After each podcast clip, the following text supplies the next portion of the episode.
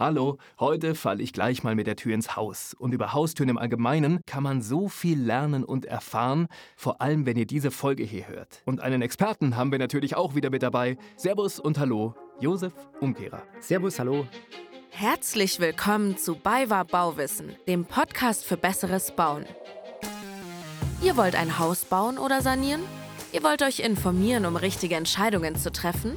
Mit diesem Podcast begleiten wir euch bei eurem Bauvorhaben. Angefangen bei der Planung bis hin zum Garten. Mit der Hilfe von BayWa Baustoffe wird euer Traum vom Eigenheim wahr. Einfacher und stressfreier.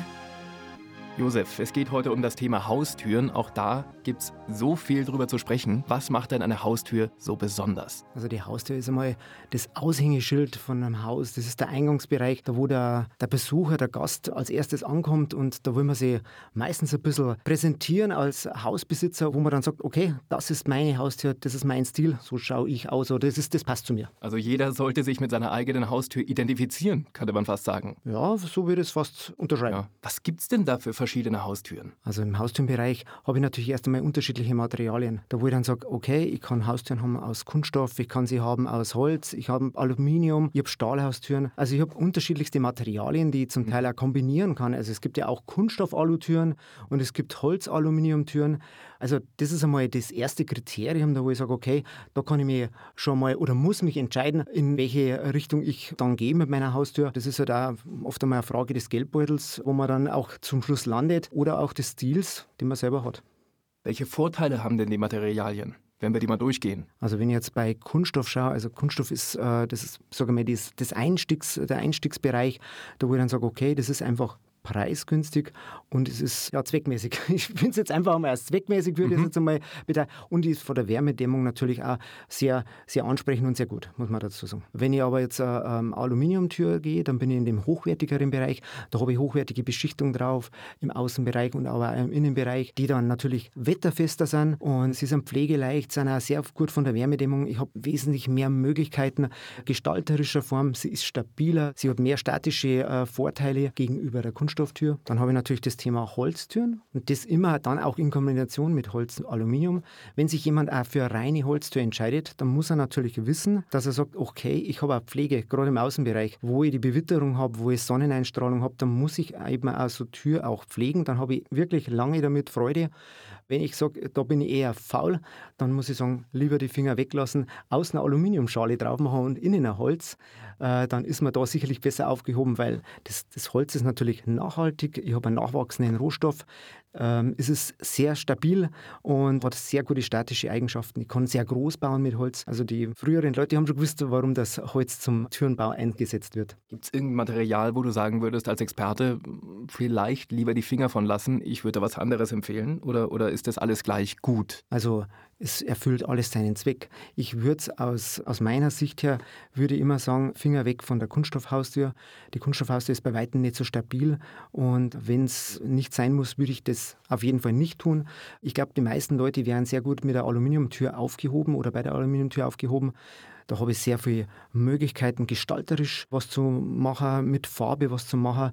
Ich habe die Möglichkeit, innen und außen anders farblich zu gestalten. Und ich habe sehr viele ja, Möglichkeiten, die auszustatten, diese Tür. Und das macht es eigentlich aus. Also die Aluminiumtür ist sicherlich das, was am meisten verbaut wird und am zweckmäßigsten ist. Und ich sage mal, als High-End würde ich immer die Holzhaustür bezeichnen. Das mhm. ist für mich immer äh, ja, ein ganz besonderer Werkstoff. Josef, welche Funktion muss denn eine Haustür erfüllen? Also in erster Linie muss ich einmal das Wetter, die Witterung abhalten mhm. und es soll sicher sein, natürlich, dass ich keine ungebetenen Gäste einmal bei mir in der Wohnung oder im Haus stehen habe. Ja, sie sollte äh, natürlich eine gewisse, äh, gegen einen gewissen Schall auch äh, entsprechend ein bisschen natürlich dämmen und Wärmedämmung darf man natürlich heute nicht vergessen. Wärmedämmung ist ein ganz ein wichtiger Aspekt, der heute denn je mehr zählt. Ja, da muss man schauen, dass man die richtige Modellauswahl trifft. Du hast gerade schon ein bisschen angesprochen oder gestreift, das Thema Ausstattung. Was kann ich denn alles Verrücktes machen mit meiner Haustür? Da gibt es wahrscheinlich so viele Möglichkeiten. Genau, also zum einen einmal kann ich natürlich eine einflügelige Haustür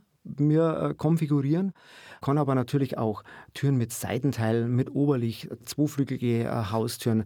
Also da gibt es eine ganze Bandbreite. Und bei der Ausstattung natürlich das Thema, ich habe geschlossene Haustüren, die eine normale Füllung drin haben, die nicht, durch, äh, nicht durchzuschauen ist, habe aber dann die Möglichkeit, Lichtausschnitte reinzumachen in unterschiedlichsten Formen, das natürlich mit Gläsern auszustatten, die natürlich auch wieder dann ausgewählt werden können. Da kann ich aus einem Portfolio wählen, das ist sehr groß. Das sind viele Ornamentgläser, aber wir haben es vorher schon mal gesagt, ja, ich kann mich da individuell gestalten mit Gläsern. Also das heißt, ich konnte ja auf meine speziellen Bedürfnisse entsprechend anpassen lassen. Also das Lichtkonzept finde ich ehrlich gesagt ganz spannend. Ich kann sozusagen, wenn die Tür aufgeht, stehe ich im Spotlight oder wie? Wie, wie im Scheinwerferlicht. Also ich würde immer ein bisschen darauf achten, wie ist denn die Situation im Haus? Brauche ich das Licht von außen, Tageslicht von außen? Dann muss ich schauen, ich schaue eher, dass ich eine Tür mit Lichtausschnitt oder zumindest mit Seitenteil, dass ich Licht von außen reinbringe. Ja, oder man sagt, nein, ich möchte eigentlich kein keine neugierigen Blicke von außen, dann muss ich eine, eine, Tür nehmen, die natürlich geschlossen ist. Dann immer noch Möglichkeiten über einen Türspion, zumindest die Möglichkeit, mir außen hat, äh, ein Bild zu machen, wer dem vor der Tür steht. Und so eine Tür kann ja von außen, so eine Haustür von außen komplett anders aussehen als von innen, oder? Ja, die sieht in der Regel auch anders aus. Das ist schon bei der Füllung. Also das heißt, in der Regel wird auf die Außenoptik geachtet und die innere Seite ja, wird dann dazu gebaut. Und diese, ähm, man, man, kann Edelstahlapplikationen zum Beispiel außen mit dazufügen, dass ich sage, ich habe waagerechte Lisenen drin. Das sind so Metallstreifen, die da in die Oberfläche mit eingelassen sind, die aber dann innen nicht mehr sichtbar sind. Also das heißt, die habe ich im Außenbereich, aber innen dann nicht mehr. Innen ist so eine Tür meistens relativ schlicht gehalten. Viele wollen sogar, dass ich sage, ich habe außen eine Tür, die ich farblich gestalten kann, da wo ich dann sage, da kann ich einen Akzent im, im Außenbereich setzen mit einem Anthrazit, teilweise sogar mit einem, mit einem knalligen Rot, wie auch immer.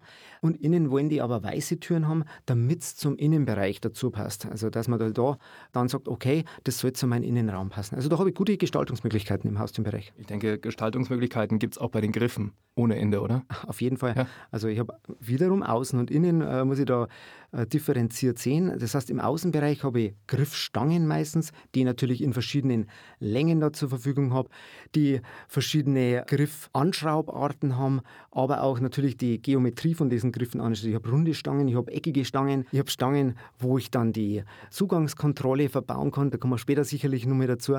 Also da habe ich eine Riesenmöglichkeit. Heute gibt es aber auch so Griffschalen, die dann eingebaut werden in den Türen, die dann sogar von hinten beleuchtet werden. Also das Thema Licht spielt bei der Haustür wieder eine Rolle.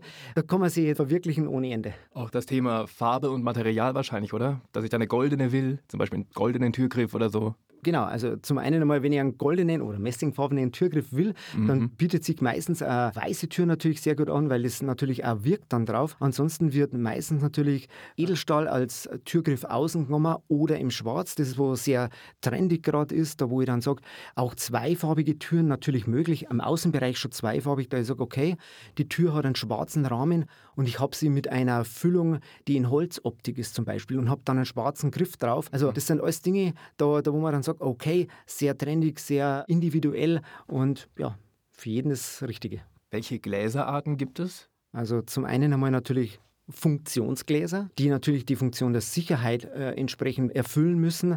Ich habe zum einen einmal Haustüren, die von außen einbruchsicher sein sollen, aber ich habe auch Situationen, bei denen ein Treppenhaus natürlich von innen gleich nach oben geht. Und wenn ein Treppenhaus da ist und ich habe ein Seitenteil beispielsweise, das verglast ist, dann muss ich sicherstellen, dass auch von innen her ein Glas verbaut ist, das sicher ist, gegen Absturzsicherung. Wenn jemand von der Treppe runterfällt, dann muss auf jeden Fall gewährleistet sein, dass bei der Haustür oder bei dem Seitenteil Schluss ist, dass der da ja nicht durchfällt. So, ja, ja. Er würde sich ja extrem verletzen. Dann hat man eben andere Gläser, Sicherheitsgläser, die man dann entsprechend äh, verbaut und deswegen die Innen- und Außensituation beides betrachten. Das nächste dann beim Thema Glas. Ich habe äh, Ornamentgläser, ich habe so satinierte Gläser, Master Carré, nur um einige zu nennen. Gläser, die einfach eine unterschiedliche Optik haben mhm. und zur heutigen Zeit Zeit verwendet man den Glasaufbau in der Regel als Dreifachaufbau. Das heißt, es ist ein Isolierglas, das drei Scheiben hat und die mittlere Scheibe wird dabei als Ornamentscheibe ausgeführt, um diese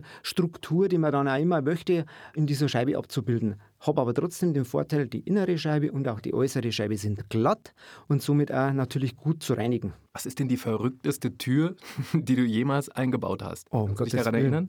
Ich habe einmal bei einem ja, neu gebauten fertiggestüt mal die Möglichkeit gehabt, also ein Eingangsportal zu verkaufen. Das war eine zweiflügelige Eingangstür mit einer Höhe von drei Metern. Massivholztür, also nicht irgendwie eine, eine Furniertüre, sondern eine massive Eichentür. Das war für mich so das Highlight, weil einfach die schiere Größe äh, da entscheidend war. Und ich habe bei vor kurzem erst beim Besuch von einem Türenlieferant von uns eine Möglichkeit gehabt. Da waren wir durch, sind wir durch die Fertigung gegangen und dann war eine Tür da gestanden, pff, 3,50 oder 4 Meter hoch, ganz skurril, hätte man sich bei uns nicht vorstellen können. Dann sage ich, ja, wer baut denn sowas ein? Dann sagen sie, ah, Moment einmal, das ist für den asiatischen Markt, auch mit so ah. chinesischen Schriftzeichen drauf. Also ganz cool, was es machbar ist. Ja, die Highlights, die ich bis jetzt gesehen habe für Haustüren. Nochmal zum Thema Einbruch zurück. Gibt es irgendein Material, wo du sagen würdest, wenn mir die Sicherheit so wichtig ist, würde ich das auf keinen Fall nehmen? Genau, also ich würde auf jeden Fall dann auf Aluminium- oder Holztüren gehen. Mhm. Da habe ich wesentlich bessere Möglichkeiten, das Thema Sicherheit ja, zu, abzuhandeln. Ich habe ja Tests, die natürlich solche Türen durchlaufen müssen. Widerstandsklassen, die da entsprechend geprüft werden. Und da bin ich natürlich in, mit den Materialien Aluminium und Holz wesentlich einfacher, weil wesentlich stabiler, um mit Werkzeugen aufzubekommen. Welche Widerstandsklassen gibt es denn da? Also Widerstandsklassen, äh, man nennt die RC-Klassen, Resistant Class. Das sind so Widerstandsklassen, beginnt in der, äh, in der Regel bei der RC2, die dann einfach in dem Prüfablauf gibt es eine gewisse Zeit, in der der Prüfer, und da ist wirklich, da sprechen wir von einem ganz normalen Mensch, der, die, äh, der sich versucht, an dieser Tür um, um die aufzubrechen, der da ein gewisses Portfolio an Werkzeug zur Verfügung gestellt kriegt und eine gewisse Zeit hat. Und in dieser Zeit muss er versuchen, durch die Tür durchzukommen. Egal, ob das durch einen Lichtausschnitt ist, ob das seitlich ist. Er versucht da einfach reinzukommen. Und äh, das muss die Tür dann entsprechend aushalten. Und äh, je höher diese Klassifizierung ist, RC3, RC4, RC5, äh, umso schwieriger wird es für die Tür. Und der Einbrecher hat mehr Möglichkeiten mit mehr Werkzeugen und kriegt längere Zeit zur Verfügung gestellt. Wie wichtig ist denn in dem Zusammenhang äh, das Thema Schließanlage? Äh, Finde ich einen ganz einen wichtigen Punkt. Ja? Wenn ich heute, äh, und, und da bin ich bei mir daheim, ist das, das, das Allergleiche. Ich bin froh, wenn ich nur einen Schlüssel an meinem äh, Schlüsselbund hängen habe und nicht einen ganzen Wust von Schlüssel. Mhm. Dass ich sage, okay, ich habe einen Schlüssel, der passt für die Haustür, der passt für die Nebeneingangstür, vielleicht für den Briefkasten, fürs Gartentürchen, aber sogar fürs Vorhängeschloss, äh, für meine Radkette würde mein Schlüssel passen. Das geht? Ja, das geht. Ich, das ich, und äh, da muss ich aber dann entsprechend entsprechend so einen Sicherheitszylinder nehmen, der eine Schließkarte hat. Aufgrund dieser Schließkarte kann man dann diese Zylinder anfertigen. Und das kann dann auch kein Schlüsseldienst mehr. Das heißt, ich muss unbedingt wieder zu dem Hersteller hin, bei dem ich das mhm. gekauft habe, der die Schließkarte ausgestellt hat. Und dann kann ich mir Schlüssel nachmachen lassen oder entsprechend irgendwo anders den Zylinder anfertigen lassen dafür.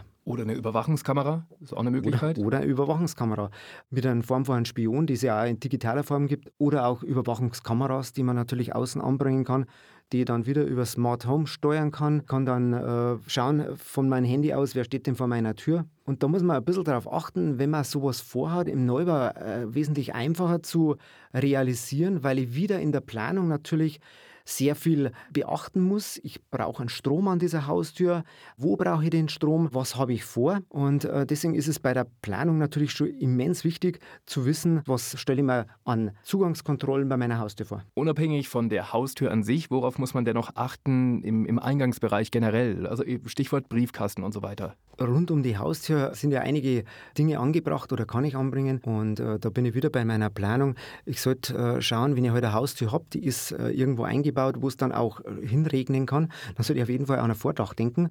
Da gibt es auch wieder eine Vielzahl an verschiedenen Möglichkeiten, Vordächer zu machen. Und du hast es schon angesprochen, Briefkästen könnt ihr natürlich damit integrieren. Paketbriefkästen äh, gibt es heute, die dann natürlich auch von den entsprechenden Paketdiensten genutzt werden können. Ich habe das Thema Fußabstreifermatte, ich habe das Thema Schließanlagen, das Thema Lichtklingel. Also da gibt es eine ganze Menge rund um die Haustür, was man noch zusätzlich braucht, das ich dann auch natürlich äh, optisch wieder auf meine Tür abstimmen kann. Da gibt es eine ganze, eine ganze Bandbreite an Möglichkeiten. Gibt es diesen klassischen Tür, also diesen Postschlitz noch in der Haustür oder macht man das heute gar nicht mehr? Also das wird heute nicht mehr gemacht. Ist äh, energetisch eine Katastrophe. Mhm. Äh, ich war da schon bei, im Winter oft einmal bei Kunden, da wo dann der, die innere Türklappe eingefroren war. Also das ist aus energetischer Sicht äh, auf gar keinen Fall sinnvoll. Hat man früher gemacht, also von dem sieht man auf jeden Fall ab. Es gibt oftmals noch, was noch gemacht wird, Briefkastenanlagen in Seitenteilen verbaut. Da wo ich dann sage, das Seitenteil wird dazu genutzt, komplette Briefkastenanlage mit einzubauen. Ja, das ist äh, durchaus noch üblich und wird auf jeden Fall noch gemacht. Und so eine Katzenklappe, gibt es das noch? Katzenklappe gibt es auch noch, wird aber ganz selten in der Haustür eingebaut, mhm. wird eigentlich bei Balkon- oder Terrassentüren ja. meistens verbaut. Das ist wesentlich sinnvoller. Josef, wann geht die Planung der Haustür denn am besten los? Was ist so der perfekte Zeitpunkt? Wann muss ich mich damit beschäftigen? Eigentlich schon, wenn ich mit den Architekten über das Haus spreche. Also das mhm. heißt, bei der Planung vom Haus muss ich auch die Haustür schon berücksichtigen. Ich habe es vorher angesprochen, Strom an der richtigen Stelle. Das heißt, normalerweise fragt der Planer oder Architekt normalerweise den Kunden oder den Bauherrn, was willst du bei deiner Haustür realisieren? Willst du nur über einen Schlüssel ganz normal in, deine, in dein Haus gelangen oder sagst du, ein Schwer, ich habe Kinder und da wäre also eine Thematik mit Fingerprint natürlich ganz toll oder mit einem Transponder. Und dann muss ich natürlich das mit Strom berücksichtigen, dass ich an der richtigen Stelle dann am Elektriker sage, da und da müssen wir einen Stromanschluss haben. Wie lange dauert es, bis so eine Tür montiert ist, beziehungsweise auch geliefert wird? Ist ja auch ein Thema im Moment, die Lieferzeiten. Leider Gottes auf dieser Thematik, die wir eben zur aktuellen Zeit haben, reden wir von Lieferzeiten von 10 bis 15 Wochen für eine Haustür. Was in normalen Zeiten, wie sie noch vor einem Jahr und zwei waren, mhm. äh, wirklich irgendwo bei, bei vier bis sechs Wochen für eine Haustür waren, was durchaus realistisch ist. Josef, als Experte mal die, die, die Einschätzung von dir würde mich interessieren. Was kann ich denn in der Richtung im, beim Thema Haustür selbst einbauen? Und wo sagst du, nee, nee, da muss man unbedingt den Experten holen? Oder bekomme ich das hin, so mit so einem gefährlichen Halbwissen? Wenn man natürlich handwerklich begabt ist, bekommt man vieles hin. Ich würde es trotzdem auch hier lassen, eine Haustür einzubauen. Da geht schon nach den Vorgaben, Richtlinien, die eigentlich vorgeschrieben werden, wie eine Haustür einzubauen ist. Und wenn dann noch dazu eine Tür in einer Sicherheitsstandard gekauft wurde, mit einer RC-Klassifizierung, dann hat die entsprechende Vorgaben auch beim Einbau, weil es bringt mir nichts, wenn ich die Tür zwar in einer RC-Ausstattung habe, RC2, RC3, und sie ist aber falsch eingebaut, dann wird die Versicherung sagen, hm, leider verloren. Mhm. Also dann wird auch hier äh, die Versicherung natürlich das nicht anerkennen. Die Montage dieser Tür muss fachgerecht ausgeführt sein.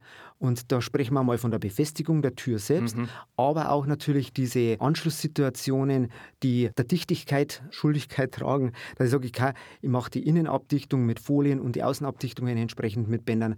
Also das ist alles äh, ganz wichtig bei diesem äh, Einbau von diesen Haustüren und deswegen lieber dem Fachmann. Ja, okay. Vor allem das Versicherungsthema hatte ich gar nicht so auf dem Schirm. Mhm. Also dass dann die Versicherung ähm, am Ende sagt, nee, also sorry, wer hat das denn hier eingebaut? Da zahlen wir ganz sicher nicht. Das war mir gar nicht so klar. Ja, wenn eine Tür, ähm, eine Haustür nicht verschlossen ist zum Beispiel, also das heißt, die fällt ins Schloss und dann ist sie ja erst einmal zu. Sie fällt aber nur in die Falle, die in der Mitte drin ist. Wenn sie nur in der Falle ist, und das ist bei vielen Leuten so, dass sie einfach die, die Tür zufallen lassen, dann ist diese Tür gilt als nicht verschlossen. Das heißt, die Tür gilt erst als verschlossen, wenn ich mit meinem Schlüssel die Tür gesperrt habe und alle Riegel, die dann zur Verfügung stehen, auch schließen von, vom Türblatt in den Türrahmen. Also da muss man ein bisschen aufpassen und eine große Hilfe und, und Möglichkeit dazu ist natürlich, dass ich sage, ich habe ein Automatikschloss und das kann ich mechanisch Automatik haben, da muss ich noch nicht einmal einen Strom dazu haben, da wo dann einfach diese ganzen Schließmechanismen einrasten, wenn die Tür zufällt, rasten diese ganzen Schließmechanismen ein und dann sprechen wir da von mindestens drei, oft sind es fünf, sechs bis zu 15 Verriegelungspunkte, die so ein Haustür dann hat. Also das sind wie Tresortüren oft mhm. gesichert, diese Haustüren. Du Josef, wann baue ich mir die Tür am besten ein? In welcher Jahreszeit? Würde das auch im Winter gehen, theoretisch? Es würde auch im Winter gehen. Also da würde ich jetzt überhaupt keine Abstriche machen. Wichtig ist nur, dass ich meine Materialien, die ich zum Einbau verwende, dass die noch verwendbar sind. Und da sprechen wir dann bei unter 0 Grad, hört es halt dann auf irgendwann, mhm. weil ich ja meistens irgendwelche Schäume, Dichtstoffe verwenden muss und die dann dann nicht mehr funktionieren oder nicht mehr richtig funktionieren. Also alles, was einmal unter 0 Grad geht, da würde ich davon abraten. Äh, ansonsten spricht es nichts dagegen. Wir haben ja oft im Winter auch längere Phasen, da wo äh, einfach einmal die, die Temperaturen es zulassen, dass ich äh, montiere. Früher war das so, dass ich sage, okay, es hat ganz klar Saison gegeben, mhm. wo Türen und Fenster eingebaut wurden. Das ist heute äh, nicht mehr so. Der Januar und der Februar werden genauso Türen eingebaut. Wann wird es denn wieder richtig Winter? Ja, genau, ganz genau. Was ist denn der Unterschied bei einer Haustür im Neubau und der Sanierung? Neubau kann ich natürlich die ganze Geschichte planen, was ich vorher schon angesprochen habe. In der Sanierung bin ich immer auf das angewiesen, was ich vorfinde. Egal, ob das der Untergrund ist, der mir zur Verfügung steht in Form von, von Ziegelmauerwerk oder andere Untergründe, Putzuntergründe, was habe ich für Fassade. Diese ganzen Unwegsamkeiten, die man im Neubau nicht hat, Fußbodenanschlüsse, ganz eine problematische Geschichte. Das heißt, da muss ich viel mehr aufpassen in der Renovierung, gerade beim Aufmaß nehmen und bei der Planung, wie ich sie dann einbaue, weil da muss, da muss der Einbau auch sehr gut geplant sein, am besten in Abstimmung mit dem Monteur, mhm. damit man auch sagt, Mensch, mehr, dass da nichts schief geht und nicht einfach wild her und sagen, oh, okay, wird schon irgendwie eingebaut werden. Nein, das sollte dann auch geplant werden. Was bedeutet Fußbodenanschluss, hast du gerade gesagt? Du musst dir vorstellen, das Haus hat eine, äh, ich sag jetzt mal, eine Bodenplatte oder, oder äh, eine Deckenplatte, die aus Beton ist meistens und darauf wird der Fußboden dann aufgebaut. Da wird mit Isolierung gebaut. Heutzutage hat man dann im Neubau oft eine Fußbodenheizung drin und dann kommt von der Bodenplatte bis zum fertigen Fußboden und der fertige Fußboden ist immer dann die Fliese, der, mhm. der Parkettboden, der Laminat, je nachdem, was halt mein Abschluss ist, der dann drauf ist. Das nennt man dann den fertigen Fußboden und die Gesamtheit davon davon äh, nennt man den Fußbodenaufbau.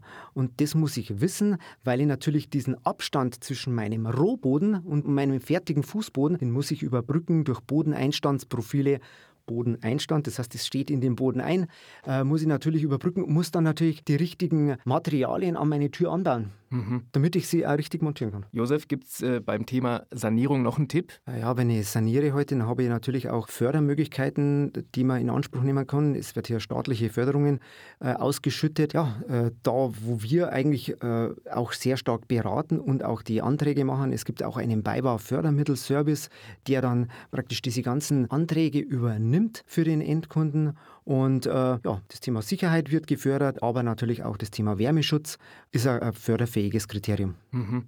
Ein guter Freund von mir hat so eine ganz schwere, massive Haustür. Und, und ich habe immer das Gefühl, ich muss die so richtig wie in so einem Film so dagegen, wenn ich in so eine Burg ein, eindringen möchte, muss ich mich dagegen stemmen. Ist sowas gerade irgendwie besonders angesagt, solche, solche ganz schweren Türen? Ja, es ist auf jeden Fall Schwere. Das suggeriert einfach Sicherheit. Man hat das Gefühl, in einem Schloss zu sein oder mhm. eine Tresortür aufzumachen. Also schwere, massive Türen vermitteln Sicherheit. Und dann gibt es natürlich Möglichkeiten, um das dann wieder einfacher zu gestalten, dass man sagt, okay, ich habe zwar eine schwere Tür, aber ich will die nicht immer so aufschieben.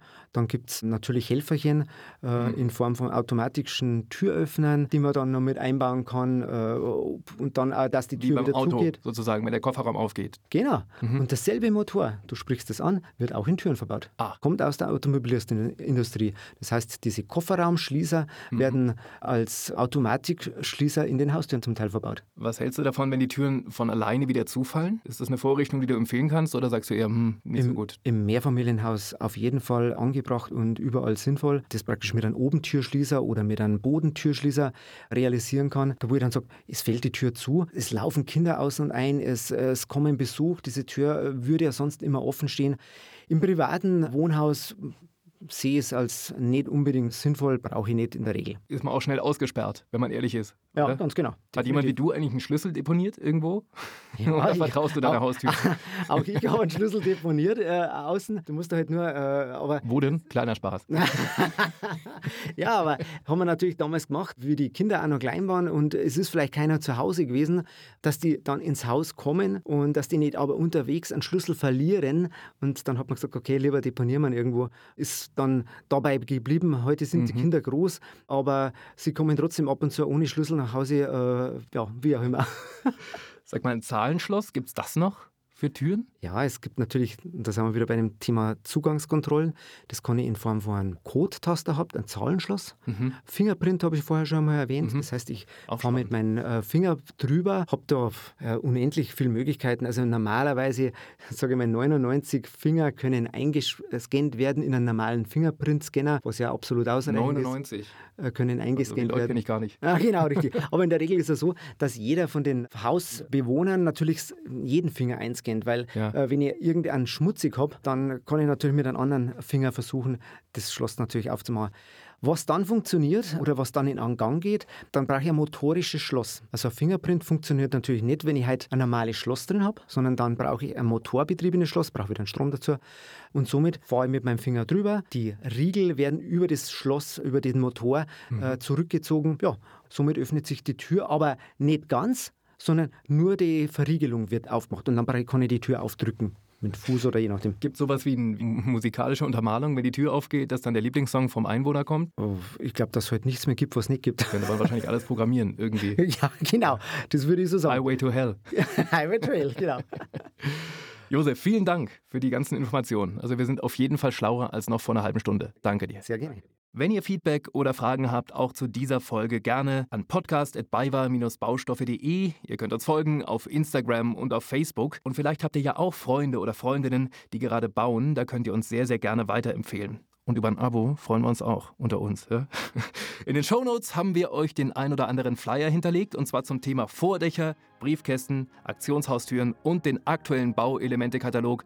Alles Aktuelle genau zu dieser Folge. Bis zum nächsten Mal. Ich freue mich.